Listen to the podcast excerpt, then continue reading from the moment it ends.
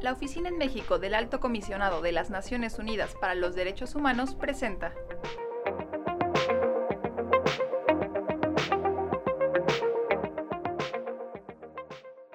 Hola a todos y todas que nos escuchan el día de hoy. Tenemos con nosotros algunos invitados, Jorge Ruiz de la Secretaría de Gobernación, Fernando Ceguera también de la Secretaría de Gobernación, Yani Arab, representante en México de la Oficina del Alto Comisionado, y Lucía Lagunes, integrante del Consejo Consultivo del Mecanismo de Protección y directora de CIMAC. Eh, mi nombre es Ricardo Neves y estaré llevando la conducción del programa de hoy.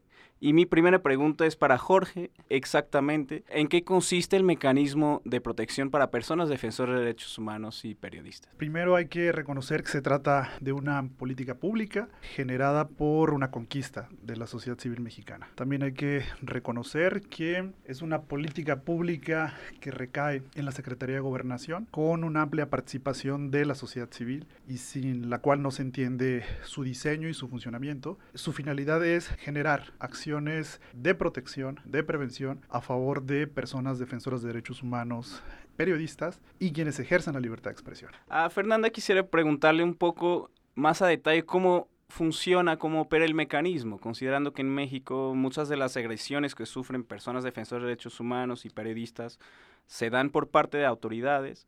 ¿De qué forma puede el mecanismo reaccionar ante la diversidad de, agresiones que existen y la diversidad también de personas beneficiarias del mecanismo?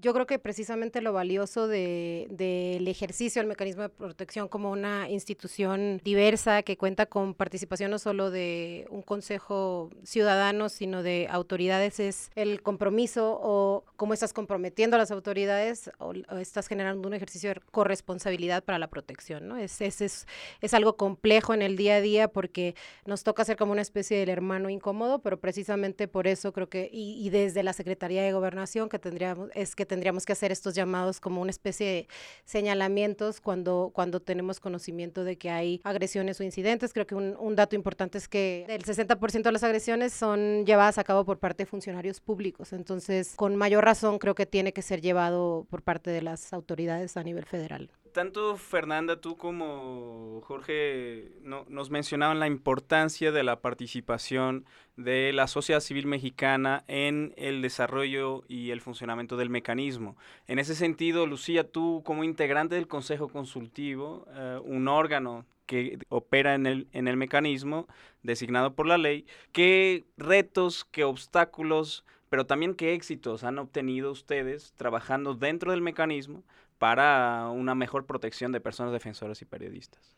Creo que, la, pregunta no es nada fácil, pero intentaré sintetizarla lo, lo, más que pueda. Parece que uno de los retos fundamentales es precisamente lograr ir construyendo con las personas que trabajan dentro del mecanismo de protección una visión más global de derechos humanos, más acorde a las necesidades que estamos viendo como consejo consultivo que tienen las personas periodistas y defensoras por parte del mecanismo. El consejo consultivo, como lo dice la ley, es una instancia de la sociedad civil que está conformada por cuatro personas periodistas y cuatro personas defensoras de derechos humanos y una persona académica. Cuatro de estas personas, que en total somos nueve, forman parte de la Junta de Gobierno. Hemos ido, digamos, avanzando en poder lograr efectivamente cambiar en algunos casos los planes de protección que presentan como propuesta las personas analistas del mecanismo de protección. Al momento de la Junta de Gobierno, lograr incorporar más una visión integral de la situación de las personas defensoras y periodistas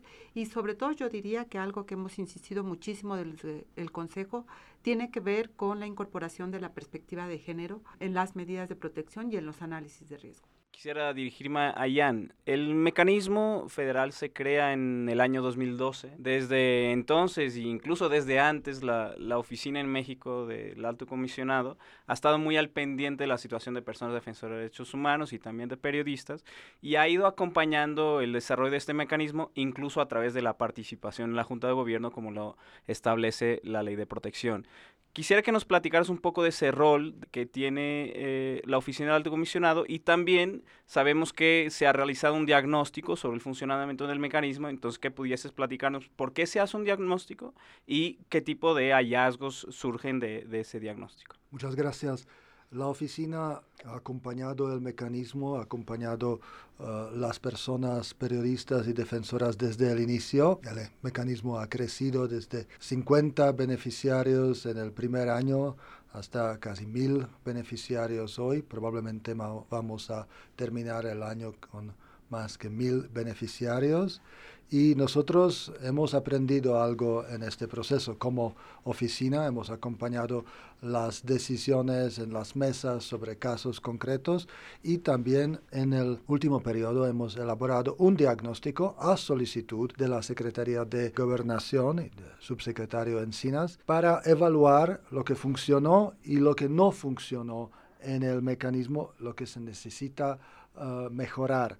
Y para simplificar un informe de 400 páginas en uh, dos frases. Uh, primero, el mecanismo ha sido útil, ha salvado vidas, pero no es sostenible en su forma actual si no cambie su método de intervención, si no cambie su enfoque no solo en prevenir la consumación de un daño, como se dice que verdaderamente ocurre un daño, sino necesita verdaderamente un cambio preventivo, enfoque mucho más preventivo a abordar las causas. Y eso se vuelve aún más importante en un contexto, como dicen los colegas, que tiene una gran participación de autoridades, policías locales, eh, presidentes municipales y otras, entre los perpetradores, entre las amenazas. Entonces, eso hace aún más importante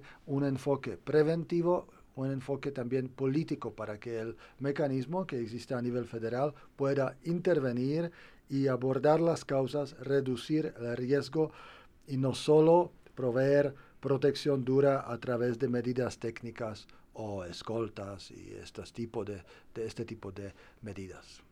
La oficina en México efectivamente ha documentado en los años de 2017 a 2019 un total de 34 asesinatos de personas defensoras de derechos humanos. Más de la mitad de estas personas eran integrantes de pueblos indígenas. En ese sentido, y, también recuperando las conclusiones del relator Forst después de visitar a México en 2017, uno de los grupos de defensores que enfrentan un mayor riesgo son las personas defensoras indígenas que defienden sus tierras y territorios.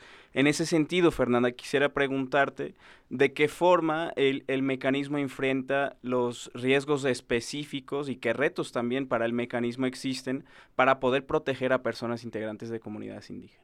Yo creo que este tema que planteas, Ricardo, es definitivamente el reto más, más nuevo y más grande al que se enfrenta el mecanismo, porque si bien hemos dado pasos importantes para incorporar un enfoque diferencial, no solo, bueno, la perspectiva de género yo la veo dentro del enfoque diferencial porque te permite hacer, mirar las particularidades de la población específico, hacer una distinción de las esferas de la vida, pero también de las afectaciones que hay a partir de la labor de alguien. Entonces, es el caso de las personas que defienden tierra, territorio de pueblos originarios y sobre todo de las mujeres, como lo han señalado los relatores, porque identifican aún dentro del grupo de defensores, defensoras de tierra y territorio como más en riesgo a las mujeres. Es un reto enorme. ¿Por qué? Porque influyen muchos factores como los geográficos, ¿no? Eh, como la ausencia del Estado, que creo que es, eh, creemos desde el mecanismo que es la principal problemática que tenemos ahora para llegar a muchas comunidades, el, el tema de seguridad en la Sierra Tarahumara, en el sur del país. Hay casos que ya platicarán como con más particularidad mis compañeros, compañeras, eh, pero, pero definitivamente creo que, creo que el reto principal es lograr llevar los derechos humanos a donde no hay, eh, no hay presencia de nada, donde hay crisis humanitaria por encima de todo. Y los pasos que se están dando en ese sentido, eh, de manera muy general platicaré, porque, porque es una estrategia de seguridad que se está delineando. Creo que de nada sirve que el mecanismo de protección otorgue medidas de manera aislada si no es que estamos pensando en una lógica de Estado que busque acercar al Estado mismo a regiones donde, donde históricamente se ha estado abandonado. Entonces, eh, la importancia de trazar una estrategia de seguridad que privilegie el desarrollo me parece fundamental. En ese sentido, el mecanismo está intentando innovar, que lo más rescatable me parece es el enfoque participativo que hay en, en el diseño de medidas para proteger, pero es como caso por caso, ¿no? Eso no hemos logrado avanzar a un protocolo o a un estándar en ese sentido. Ahora quisiera pasar la palabra a Lucía. Lucía es una gran defensora, ha dedicado gran parte de su trayectoria precisamente a, a, la evolución, al desarrollo de los derechos de las mujeres, siempre con un enfoque, una perspectiva muy inclusiva. Y, y desde la cancha del Consejo Consultivo del Mecanismo, ¿cómo observas tú, cómo observan también los compañeros consejeros y consejeras, este desarrollo y los retos, los pendientes que todavía tenemos, no solamente en, en el mecanismo, pero de manera general para la protección de las mujeres indígenas, de los hombres indígenas, de las personas que defienden derechos humanos de las comunidades indígenas? Me parece que ese es, como bien lo decía Fernanda hace unos minutos, es uno de los mayores riesgos que tiene el mecanismo porque estamos hablando no solamente de personas, estamos hablando en algunas ocasiones de comunidades completas, estamos hablando de colectivos que tienen no solamente condiciones geográficas complejas, sino también condiciones, digamos, eh, precarias en su propia vida cotidiana. Entonces, comprender y analizar que las y sobre todo porque son comunidades indígenas muchas de ellas que van generando retos importantes. Normalmente cuando llegan las personas a la Junta de Gobierno pues son personas que hablan español, pero seguramente en las comunidades hay otras compañeras, otros compañeros que no hablan y me parece que ese es uno de los principales retos. ¿Cómo logras efectivamente que la comunidad en su conjunto pueda comprender lo que es el mecanismo de protección, pueda comprender las dimensiones del riesgo y qué pudiera pedirle al mecanismo de protección. En el caso concreto de las mujeres de estas comunidades, son pocas las mujeres cuando son colectivos las que llegan a la Junta de Gobierno. Normalmente quienes llegan son los líderes, que son hombres, que suelen mirar un entorno y pongo el ejemplo de una comunidad donde habían tenido amenazas distintas, incluso una de las amenazas era la violación de las hijas y de las esposas. Cuando empezamos a analizar en la Junta de Gobierno el caso, los compañeros estaban muy preocupados en tener cámaras de video para grabar las casas pero no estaban preocupados porque las mujeres tienen que caminar por lo menos dos horas al río para lavar la ropa o para conseguir agua. Y son espacios aislados, solas, que si eh, la amenaza se cumpliera muy fácil, que en ese trayecto pudiera ocurrir y no pensaban cómo implementar, por ejemplo, medidas. Y tampoco el análisis de riesgo había preguntado cuál era la rutina, por ejemplo, de las mujeres y de las niñas y los niños. Creo que esas ausencias que todavía permanecen en los análisis de riesgo dejan zonas, digamos, fuera de la posible comprensión y de la posible protección del mecanismo. Entonces creo que ese es uno de los enormes retos que tiene el mecanismo, que es incorporar una mirada mucho más integral en el caso de comunidades y colectivos y poder responder a las necesidades de las personas defensoras, especialmente de tierra y territorio, porque uno de los temas fundamentales también tiene que ver con la resistencia ante megaproyectos. Estas comunidades lo que están defendiendo no solamente su tierra y su territorio, es un modelo donde no se expropie no solamente su forma de convivir, sino también sus recursos naturales que muchas veces son, pues esto, expropiados por los megaproyectos.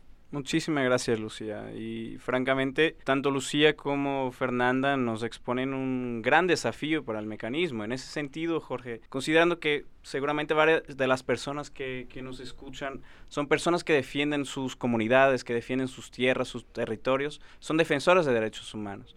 ¿Qué pueden esperar por parte del mecanismo? ¿Qué tipo de medidas se han brindado? ¿Qué tipo de esquemas o estrategias de protección se han podido brindar a las personas que están en riesgo? Primero, me gustaría enfocarme muy brevemente a un planteamiento que ha surgido en esta mesa y el planteamiento es, uno, el mecanismo debe de intervenir e interactuar bajo una lógica de Estado. Es decir, de acuerdo al reciente diagnóstico, eh, Naciones Unidas emitió al gobierno mexicano, hay un planteamiento muy concreto. Transitar de un modelo puro y duro bajo un esquema o enfoque policíaco a un modelo que permita la valoración e implementación de planes integrales de protección. Entonces, en ese sentido, lo que tiene que generar el mecanismo, lo que debe de generar el mecanismo es acercamiento a las comunidades.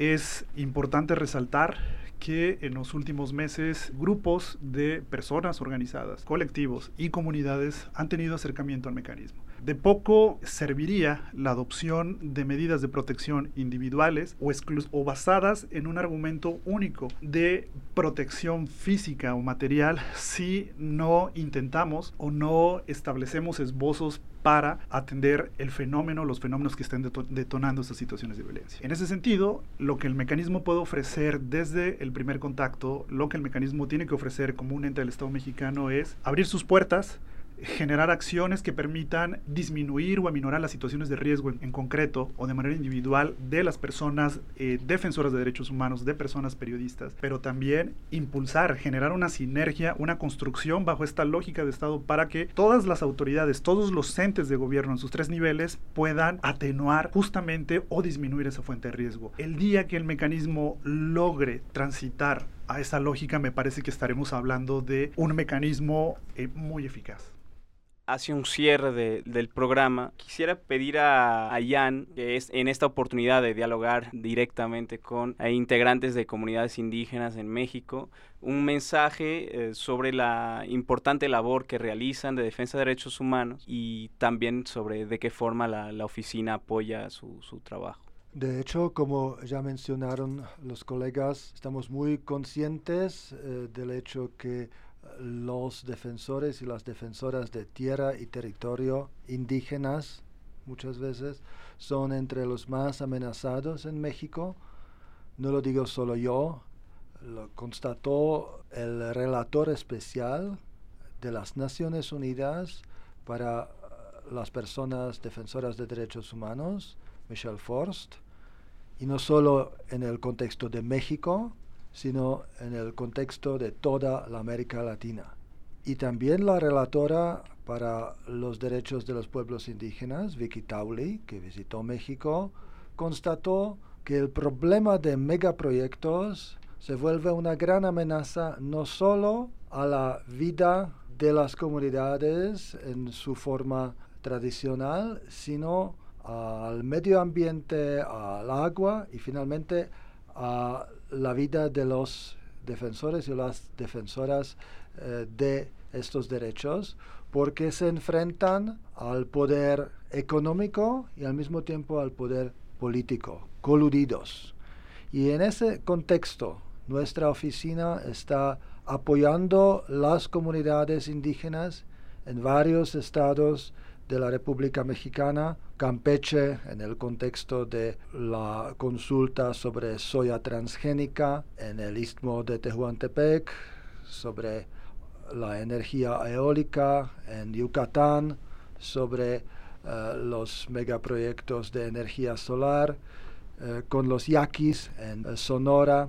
Entonces, estamos con ustedes. Queremos que esta desproporción del poder que existe hoy por hoy en México sea por lo menos un poco más balanceada por la presencia de nuestra oficina en los procesos de consulta, pero no solo en los procesos de consulta. La consulta es solo una herramienta posible para hacer valer los derechos de los pueblos y comunidades indígenas y lo que está en juego son los derechos de fondo.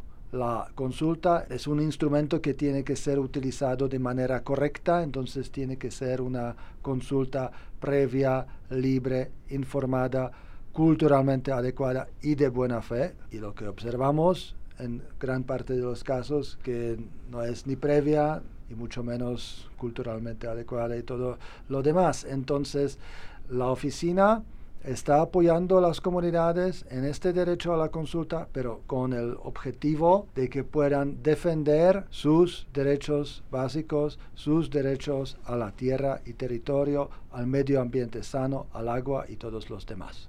Muchísimas gracias, Jan. Aprovecho también para agradecer a, todas y, todos su participación. Muchas gracias, Fernanda, Jorge, Lucía y Jan, por su importante participación. A nuestros radioescuchas quisiera compartirles datos de contacto. Si tienen interés en, tener más información sobre el mecanismo de protección, pueden visitar la página www.gov.mx, diagonal defensoras y periodistas o comunicarse directamente al número de teléfono 55 54 75 42 46. También si desean saber más sobre el trabajo de la Oficina del Alto Comisionado, pueden visitarnos en redes sociales como ONUDH. Muchísimas gracias a todos y todos por escucharnos. Esto es un programa de la Oficina del Alto Comisionado de México y del SINO. Muchas gracias y hasta luego.